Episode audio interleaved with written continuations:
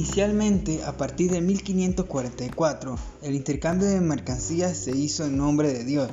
Sin embargo, desde 1597 esa actividad se centró en Portobelo, lo que la convirtió en una de las más importantes poblaciones de la América hispana, constituyéndose en un punto obligatorio para el intercambio de mercancía entre España y sus colonias, cuyas transiciones superaban los millones de pesos.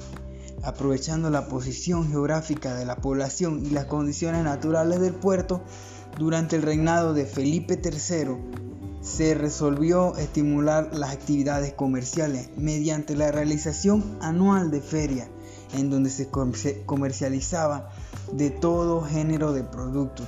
En las calles, plazas y a orillas del mar se levantaban tiendas de campaña para almacenaje provisional de la mercadería. Asimismo, existía una junta conformada por un almirante, jefe de la flota de galeones, un representante del rey, uno de los del Consejo de Estado, además del gobernador y el capitán de Castilla de Oro. Aunado a la realización de la famosa feria de Portobelo durante todo el año, pasaban las riquezas que provenían del Perú, Ecuador y a fin de ser embarcadas con destino a España. Estas riquezas llegaban a la ciudad de Panamá, luego cruzaban el istmo mediante recuas de mulas hacia Portobelo, pasando por el Camino Real o por el de Cruce.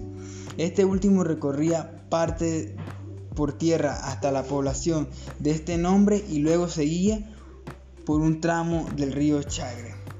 Las riquezas que llegaban a Portobelo fueron una fuerte tentación para piratas como Henry Morgan, quien antes de atacar Panamá, capital Castilla de Oro, a fines de junio de 1668, la asaltó por sorpresa con una tropa de asalto de 460 hombres, logró tomarse por completo a Portobelo.